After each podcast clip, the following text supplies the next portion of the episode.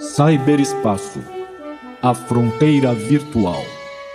Essas são as reflexões do professor Roberto Slonka em sua missão contínua para explorar novas tecnologias, seu uso na aprendizagem em novas formas de educação, audaciosamente indo onde nenhum professor jamais esteve.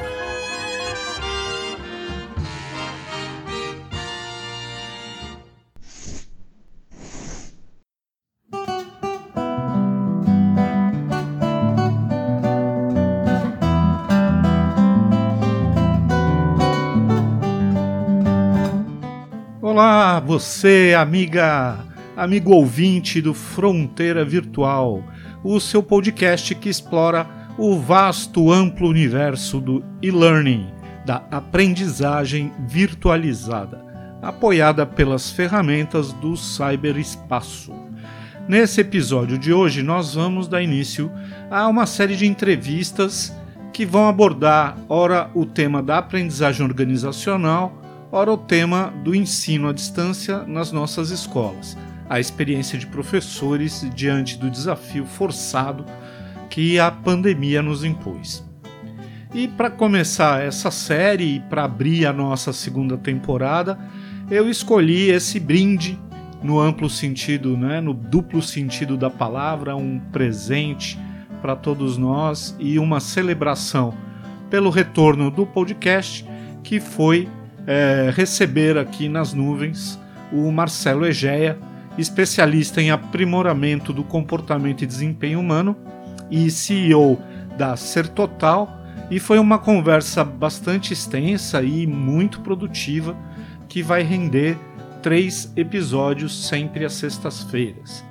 Então, sem perder mais tempo, vamos ouvir aí a primeira parte dessa entrevista, na qual conversamos sobre o conceito de aprendizagem corporativa, em como a pandemia forçou a transformação digital dos processos de comunicação e aprendizagem nas empresas e as perspectivas do casamento entre neurociência e a tecnologia. Fechamos o episódio de hoje falando sobre o impacto da aprendizagem na organização e como seria possível medir esses resultados. Confira.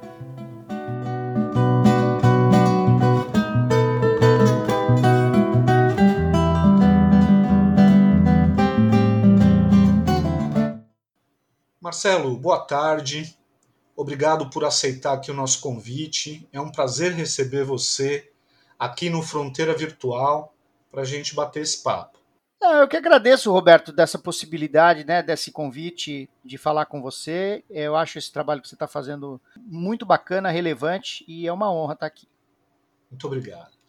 O Marcelo, gente, ele é fanático em melhorar a vida das pessoas, despertando seus talentos e a sua liderança através do trabalho. É especialista em aprimoramento de comportamento e desempenho humano e gosta de se descrever como um propagador de mudanças. É psicólogo com pós-graduação em administração, com ênfase em gestão da qualidade. CEO da Ser Total. É certificado em MTA Learning, é, programação neurolinguística e Everything Disc, neurocoaching e To Grow Model. Organizou no Brasil por nove anos o Global Management Challenge, competição global com jogos de negócios presente em mais de 30 países. Marcelo, eu vou começar pedindo para você nos apresentar Ser Total e o seu trabalho, sua posição no mercado. Ok. A Ser Total é uma empresa de psicologia organizacional. É, existe há 22 anos, ela, ela começou em 1999 foi fundada por duas, duas psicólogas, né? uma delas a minha mãe, é, e a ideia era trabalhar com qualidade de vida e casos de pós-trauma, né? Por exemplo, empresas que tinham casos de, de, assaltos, violências ou de profissionais que trabalhavam com, com questões muito muito duras, né, de lidar no dia a dia, por exemplo, acidentes. Um dos primeiros clientes deles foi a Nova Dutra, né, que tinha os resgatistas, os anjos do asfalto, né, que todo mundo lembra. E a Acer Total evoluiu em 2000 e 2006, mais ou menos, eu assumi como o responsável pela empresa e dei a cara que ela tem hoje, né, que foi mais na área de desenvolvimento de liderança e habilidades comerciais de vendas. Né? É, o guarda-chuva sempre foi ah, bem essa coisa comportamental, de mudança comportamental. Uma parte do nosso negócio está em gestão de RH, é, alguns clientes que nos contratam para evoluir as ferramentas e estratégias de gestão de pessoas, treinar os seus profissionais de RH. Isso representa ainda uma parte do nosso faturamento, mas a maior parte, 80%, está em é, melhoria, é, mudança comportamental e aperfeiçoamento da liderança e das equipes de vendas. Hoje a gente tem também uma, uma atuação na área de jogos de negócio e simuladores, fruto dessa experiência que você descreveu, do Global Management Challenge, né, com o qual eu fiquei 10 anos representando no Brasil, levamos 10 equipes brasileiras para a final internacional, né, e a gente, isso foi, foi um, assim, um divisor de águas para a gente e isso continua sendo uma parte do nosso negócio. É isso. Você pode relacionar para a gente alguns dos seus principais clientes? Claro. É, hoje a gente tem alguns clientes já de longa data, né? Por exemplo, a gente tem a Ericsson, que é cliente nossa há, há 20 anos. É, a GM Financial, né, o braço financeiro da GM, tem, é um cliente com o qual a gente trabalha, trabalhou durante muitos anos, não só na área de comercial, mas também na área de desenvolvimento de liderança e também é ferramentas de gestão de RH. É, alguns clientes mais é, também antigos, como a TecBan, né, é uma cliente nossa também de bastante tempo. É, a Louis Dreyfus Commodities, é uma empresa que, com a qual a gente também tem trabalhado bastante com equipes comerciais e, mais recentemente, com desenvolvimento de, de equipes, team building e liderança. Uma associada dela, a Elise Grãos, que é uma empresa, uma, uma joint venture entre a LDC e a, a MAGI, né? e um grupo é, chinês. É, Campari, é, com programas na América Latina. A gente tem muito programa na América Latina hoje em dia é, em espanhol. Né? Então, não só, agora na pandemia, lógico, só virtual, mas durante muitos anos é, eu fiz né, trabalhos na América Latina, né? desde do México, América Central, América do Sul. Né? Uau! Uhum. É um portfólio de respeito, né? Bem, eu convidei hoje o Marcelo Egeia aqui para a gente falar sobre aprendizagem corporativa. Então vou começar, Marcelo, te perguntando como que você definiria a aprendizagem corporativa nos dias de hoje. É, bom, eu vejo a, a, aprendizagem corporativa por dois ângulos. Né? O primeiro deles é toda organização precisa ter uma, um um conjunto de ações, uma estrutura, né, processos, para atualizar, para manter os seus profissionais é, em linha com os avanços tecnológicos do mercado é, e também para aqueles que estão chegando, para que eles sejam aculturados né, na, naquele novo ambiente, porque por mais bom profissional que alguém seja, você, por exemplo, na tua área, se você entra numa empresa nova, você vai precisar conhecer as ferramentas dessa empresa, as políticas e, e vamos assim, é, adquirir o, o, linguajar né, do, daquela empresa, se atualizar nesse sentido. Então, é, ou seja, é algo que é inevitável, né? Ou seja, você precisa ter, uma organização que se preze precisa ter uma estrutura de, de, de, de, treinamento, de atualização, de desenvolvimento dos seus profissionais. Agora, eu vejo um outro lado nisso que eu que, que é, para mim eu tenho, sempre procuro trabalhar nos nossos projetos, que é assim, o quanto essa organização ela é capaz de aprender sozinha. Tá? É, e aí vem desde a época do Learning Organization, né, do Peter Senge, que, que, lançou essa, essa ideia, e antes dele o pessoal que falava de desenvolvimento organizacional, né, o movimento do DO, né, o movimento do DO foi o primeiro que lançou a ideia de que as organizações são organismos vivos e elas estão dentro de um ambiente, e como qualquer organismo eu preciso ter é, estar tá em contato com esse ambiente externo e, e evoluir. Né? É, então eu vejo muito é, também nesse sentido. Vem daí a ideia das universidades corporativas, né, que é, desde a década de 90 né, vem sendo é, propostas e desenvolvidas. Hoje em dia a gente nem ouve muito mais essa, esse termo, ele está um pouco em desuso, mas o que ele faz não, porque que, que é uma universidade corporativa? Assim como uma universidade é um ambiente onde você vai para aprender aquilo que todas as gerações anteriores aprenderam e desenvolveram em termos de ciência, etc., também é o lugar onde se faz pesquisa. Né? E onde se faz a, onde é a fronteira né, da ciência é, do nosso mundo. Né? As universidades têm esse, têm esse caráter né, da, da pesquisa, etc. Então, a, a, eu vejo a organização, as, o, a aprendizagem corporativa, muito nesse sentido, de é, um, um, conjunto de práticas, de uma filosofia, na verdade, né, uma, uma, uma postura, né, de olhar o dia a dia como um grande, uma grande sala de aula. Em todas as áreas, né, a gente deveria é, entender que ali existe know-how, existe aprendizagem todo dia. Todo dia alguém aprende alguma coisa, descobre alguma coisa nova. Qual é o problema? Que a gente raramente vê as organizações empenhadas em transformar o conhecimento tácito num conhecimento explícito, que possa ser assimilado por quem chega. E acho que aí está o grande, é, tá, a grande oportunidade da gente evoluir, é, para as empresas evoluírem na aprendizagem corporativa. Bacana. E o que, que tem de mais interessante, mais a novidade mais interessante hoje nesse, nesse campo? Então, é, é, olha, eu acho que a pandemia colocou a gente num, num patamar. Quando a gente fala assim, ah, uma novidade, é, é, complicado a gente fugir do fato de que a pandemia nos é, impôs, né? E acho que de um, uma maneira é, até carinhosa, né?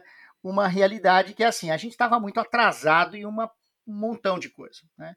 É, é, as áreas de RH, e eu falo isso com todo respeito e com todo carinho, porque eu, eu sou um cara de RH, né, que passei muitos anos da minha vida do lado de lá da mesa, né, e virei consultor só no começo dos anos 2000.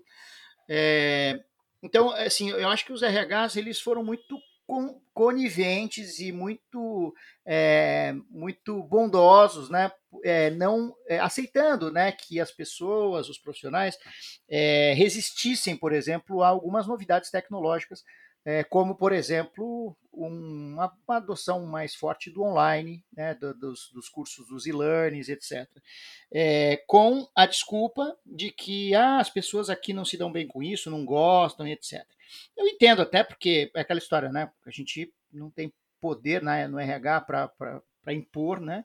tem uma agenda né, prioritária nas empresas, etc. Mas precisou vir uma pandemia né, desse tamanho, mudar a vida de todo mundo, para que os RH se dessem conta, e as empresas se dessem conta que a gente tem um universo gigante de oportunidades no, é, no, nessa, no online né, e nas ferramentas digitais. Então, aquilo que eu vejo de mais interessante está, ao mesmo tempo, nas novas ferramentas, ou nas ferramentas que já existiam e eram pouco utilizadas. Você mesmo é um cara dessa área, você sabe do que eu estou falando. Quer dizer, a gente tinha todas as ferramentas, as pessoas não queriam usar. Né? Fazer uma aula online era como se você estivesse matando o sujeito, entendeu? E aí hoje a gente faz e é, é impressionante. Eu tenho um curso, por exemplo, que eu estou lançando esse mês, né, de RH 4.0. Fiz até uma live hoje falando disso. É, ele era um curso de 16 horas, a gente vai estar tá lançando ele em 6 horas. Né? Por quê? Porque o tempo o online né, ele é muito mais eficiente. Não é porque nós cortamos conteúdo, a gente transforma, faz ele mais curto porque no online é mais curto. A gente é mais. É outra dinâmica. É, a gente é mais eficiente. Né? Então, eu acho que tem essa, toda essa parte tecnológica e nós temos um outro lado no, no, na, no aprendizado que, que é a neurociência. É, eu acho que. É, e, e, é interessante, né? Porque se você pegar, por exemplo, um cara como o Harari, né, o Yuval Harari, do, do daquele best-seller, né? Os, o, o Breve História da Humanidade, é, exatamente, o Homo Deus e tal. Ele diz, né, que a fronteira, né, uma das fronteiras que a gente vai ter que enfrentar é, é a, ou a substituição do homem pela máquina, que ele não acredita, ele, ele, ele acredita mais é na parceria entre o homem e máquina, que é o que tem é, se, se mostrado mais promissor.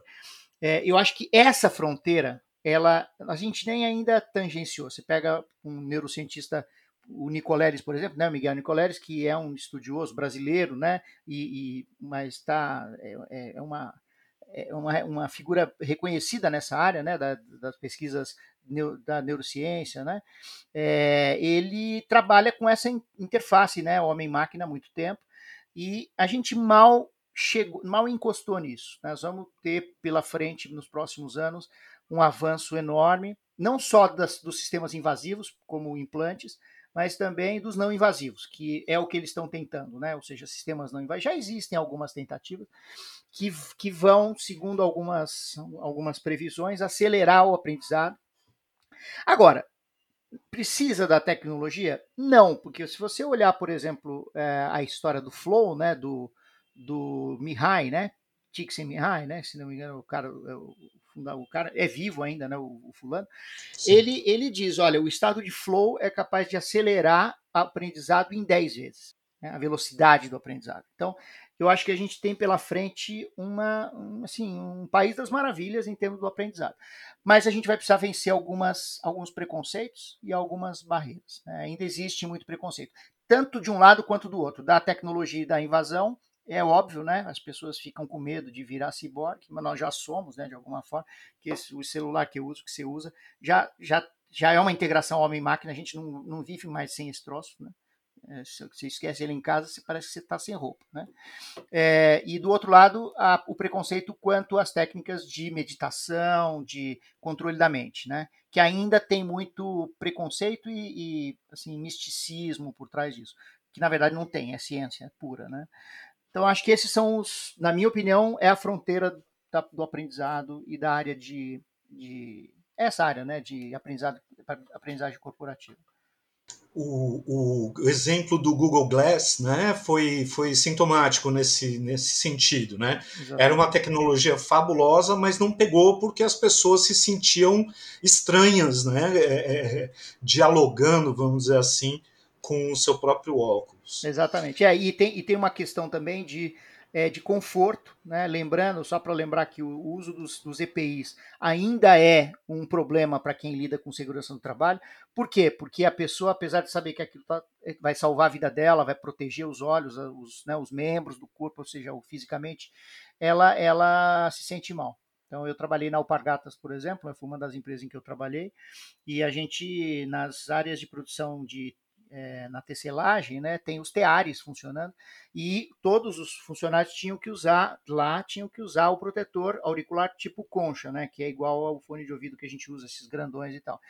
E muitos deles diziam que tinham dor de cabeça. Então você via às vezes um cara que era um mecânico de tear, que é um, é um profissional muito sofisticado, demora para ser treinado e tal.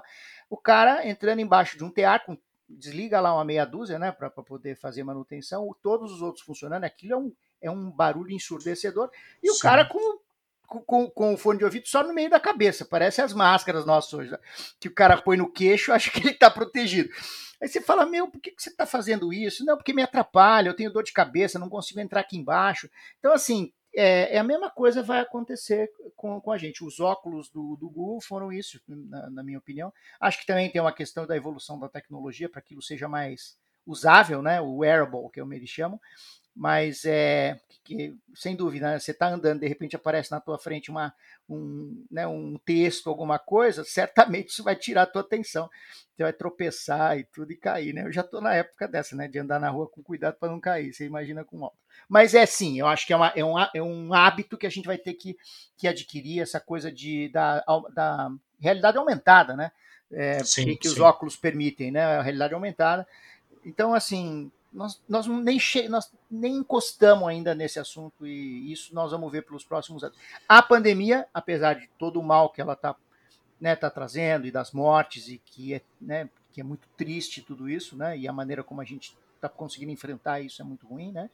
Mas é, a pandemia teve esse lado que é, é acelerar os processos tecnologia. Eu estava assistindo uma entrevista do Eduardo Ricota, que é o presidente é, para o Cone Sul da Ericsson, né? É brasileiro, né? Eu conheço ele, né? Estou há tantos anos lá. E o Ricota disse que, no mínimo, no mínimo, a, pandemia acelerou é, em 10 anos a assimilação de algumas tecnologias relacionadas à gestão de pessoas e integração das equipes. Né? Então, nós, nós estamos ainda triscando assim nesse negócio, nós nem vimos ainda o efeito disso. Bacana. É, falando ainda em alto, né, em, em, mais amplo nível sobre a aprendizagem corporativa, é, qual é a importância desse processo? Em que grau que ele contribui para o sucesso mesmo da organização? Vale a pena deixar a produção para me focar na aprendizagem? Como é que é isso? É, bom, eu, eu não vou aqui mencionar números que eu erraria, porque eu não tenho números completos aqui né, disso e atualizados. Mas assim, eu não. Quando eu. Nós temos um programa nosso na Ser Total, que a gente faz aberto através de parceiros só, que é um programa de indicadores e métricas em RH. Tá? Esse é um, é um programa que a gente desenvolveu lá atrás, hoje ele é feito por uma das nossas consultoras, que é a Cleide Maralvarenga, é, que é uma das nossas consultoras seniors, e ela é que faz esse programa através de parceiros, com turmas abertas e tal.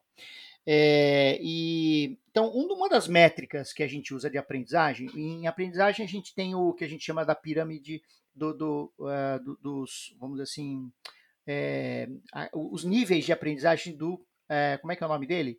Taxonomia de Bloom. Não, não, taxonomia de Bloom não. Eu vou lembrar. Mas assim, a gente tem alguns níveis de aprendizagem. Tá? É, e esses níveis, eles começam com, primeiro, a autoavaliação. Então, a primeira, quando, a, quando a pessoa faz aquela avaliação de reação, ela está fazendo isso, ela está avaliando as condições da, da aprendizagem, etc. Né? É, os níveis, você sabe o segundo nível é o nível de conhecimento. Né? Então, se a pessoa assimilou o conhecimento. Né? No terceiro nível, a gente tem já a mudança comportamental. Né? Ou seja, o que, que além de você assimilar um conhecimento, o que, que aquilo mudou na tua praxis, ou seja, no teu, tu, no teu comportamento visível, né? Que uma pessoa de fora diz, não, o Egea mudou o comportamento a partir desse conhecimento que ele assimilou, tá? E por último, qual foi o efeito na organização?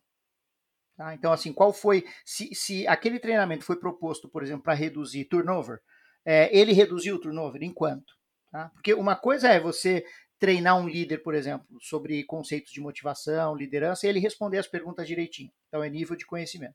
É, se ele mudou o comportamento dele com os liderados, e as pessoas de fora, numa avaliação 360 graus, conseguem dizer né, se eles mudou ou não, a gente mede antes e mede depois, né? Faz um, um, um antes e depois.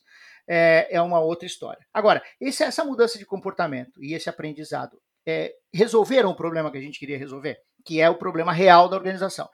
Então, esse é o nível de resultados. Tá? Existe mais um nível é, é, que é o ROI, né? o, retorno sobre, é, o retorno sobre investimento, que é um cálculo financeiro. Que é assim, é o investimento que você fez nesse treinamento, ele retornou quantas vezes, né? É, levando em conta o, o benefício né, real que o treinamento trouxe. É, todos os números que eu já vi de pesquisa e tal, né, sobre, sobre ROI e sobre resultado, é, são assim, do tipo, o, o retorno foi de, de 10 vezes ou mais o valor do investimento. Invariavelmente, quer dizer, não existe em, em nenhum caso que eu tenha visto de dados reais sobre isso. Né? Estados Unidos está muito mais à frente da gente do que, do que o Brasil, né? eles estão. A, a, aquela feira né, a STD, que acontece anualmente lá, eles sempre trazem dados sobre isso, né, sobre o, os resultados de ROI, etc. É, é impressionante, cara. São, é, é, difícil de medir, porque você precisa de uma série de preparativos, você fazer uma série de preparativos, cuidar dos dados, tratar os dados, para poder conseguir isolar aquilo que você quer medir e medir. Mas quando você faz isso, o resultado é impressionante, cara. 10, 10 vezes é o mínimo, assim. Você chega a resultados que são muito mais, 20, 30 vezes, 40 vezes o investimento que você fez. Então, é assim, é um dos melhores investimentos do mercado. É melhor que Bitcoin. Agora é muito difícil você mensurar isso, né? ainda mais nós no CEPRO trabalhamos com uma, é, uma estratégia de cultura organizacional que é da, da compartilhamento de conhecimento e a inteligência é, colaborativa o nosso grande desafio é justamente isolar esse resultado. É, tem algum modelo, alguma, alguma prática de mercado nesse sentido que você possa nos indicar? Qual é o Olha, caminho das pedras aí? É, esse, esse é um assunto que eu gosto muito e que eu, eu já te digo, se você quiser, eu é, ofereço né, o meu, a minha ajuda para a gente pensar junto. Primeiro, assim, que não existe uma solução única, é, porque as empresas são diferentes e os, as realidades são diferentes. Né? Então, a gente precisa sempre pensar na realidade daquilo e do fenômeno que você está querendo medir. Tá? Mas o, o, o, eu encontrei uma metodologia que chama é, a metodologia dos degraus de causa e efeito de um cara chamado Andrew Mayo. É, ele tem um livro chamado é, o valor humano na empresa, alguma coisa assim, tá? É, e foi lá que eu encontrei a melhor resposta para isso, né? Basicamente, o que ele faz é partir primeiro de uma meta muito clara, né, assim, de um resultado muito claro, e a, e a partir da, dali você vai desenvolvendo uma, uma, um degrau de causa e efeito com, né, de, das ações que você quer desenvolver, e para cada ação você gera um, um, um indicador ou dois, de, um KPI. Né? E aí você vai medindo isso paulatinamente. É, eu, eu gosto muito dessa, desse tipo de medida, porque ele é uma medida possível e prática, é, que não te cria muito problema do tipo temos que isolar essa variável e etc. Tá?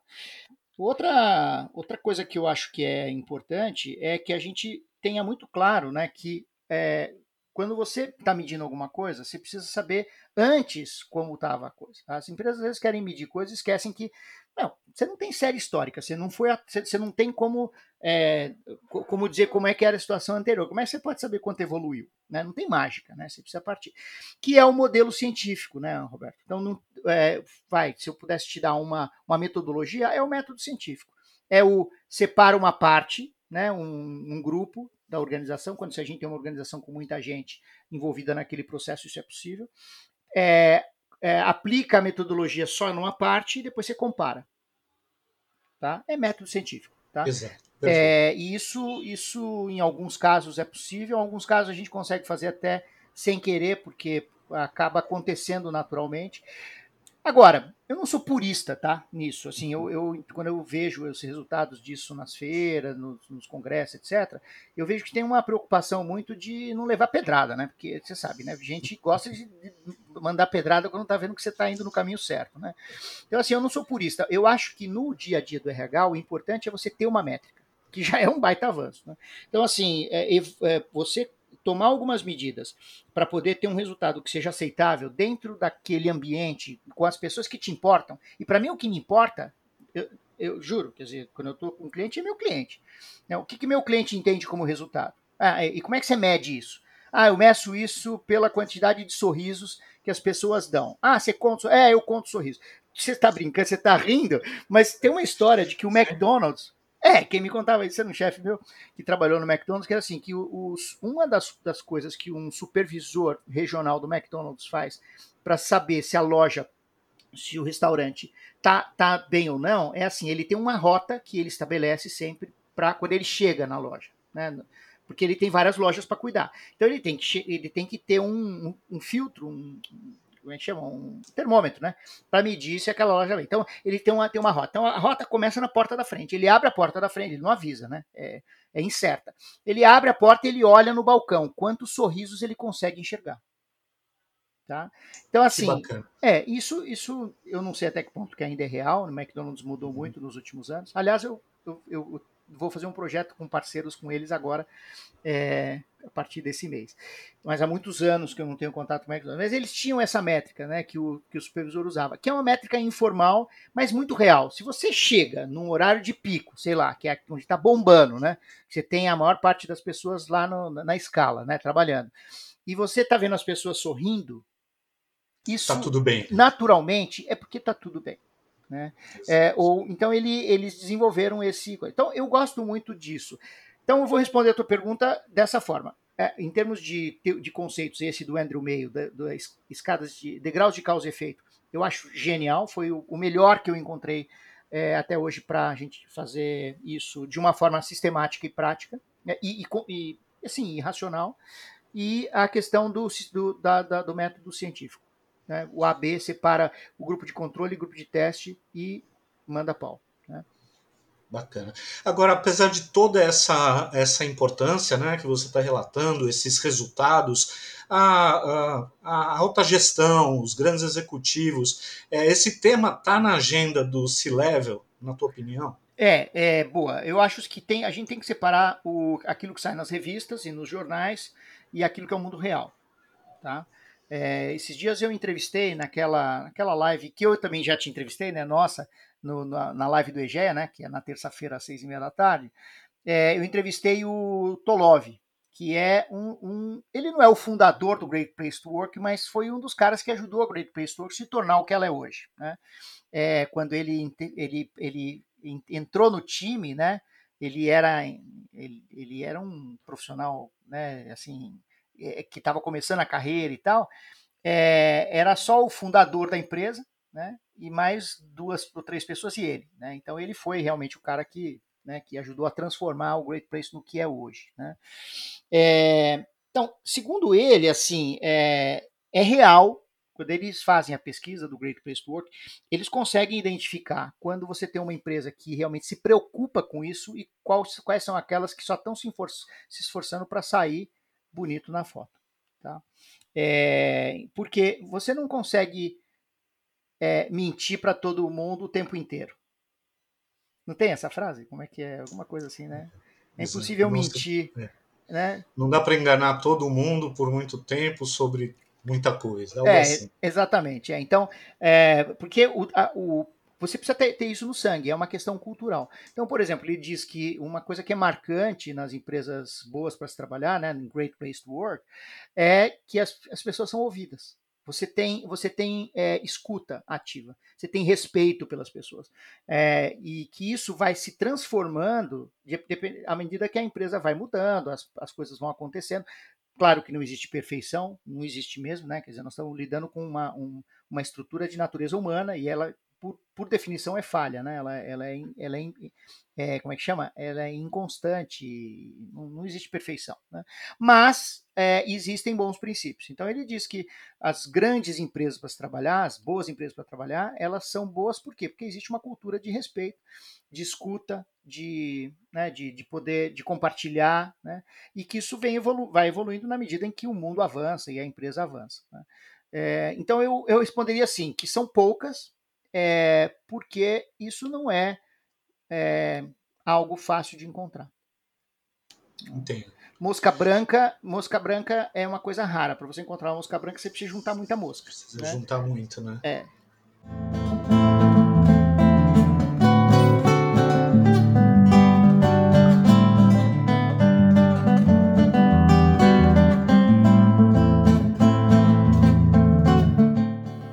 E aí, gostou? Na próxima sexta-feira vamos publicar mais uma parte dessa conversa gostosa e bastante produtiva, com alto teor de conteúdo, para continuar brindando com vocês a volta do nosso podcast. É, lembre, estamos em várias plataformas, cada uma apresenta uma interface diferente, então escolha a sua forma de interagir com a gente, mas interaja, curta, compartilhe, inscreva-se no canal acione as notificações para saber quando postarmos um novo episódio e não deixe de mandar o seu feedback. A sua opinião é sempre preciosa e vai ser considerada para que a reflexão do nosso modo de fazer e lidar com esse espaço esteja sempre alimentada. Obrigado pela sua presença e atenção e até a próxima etapa da nossa viagem.